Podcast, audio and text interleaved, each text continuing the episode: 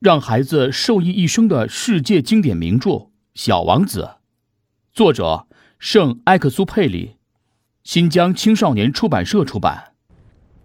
上一章我们讲到，小王子遇到了一条蛇。接下来我们一起收听第十八章。小王子穿过沙漠，中途只碰到了一朵花，这是一朵只长了三片花瓣、很微不足道的小花。早上好，小王子说。早上好，花说。人都上哪儿去了？小王子礼貌地问。花儿曾经见过一个车队路过此地。人吗？他重复了一声。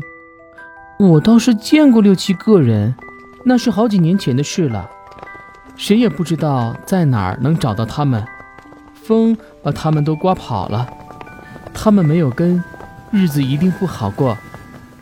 再见，小王子向他告辞。再见，花儿回答。接下来会发生什么有趣的故事呢？我们下一章继续讲述。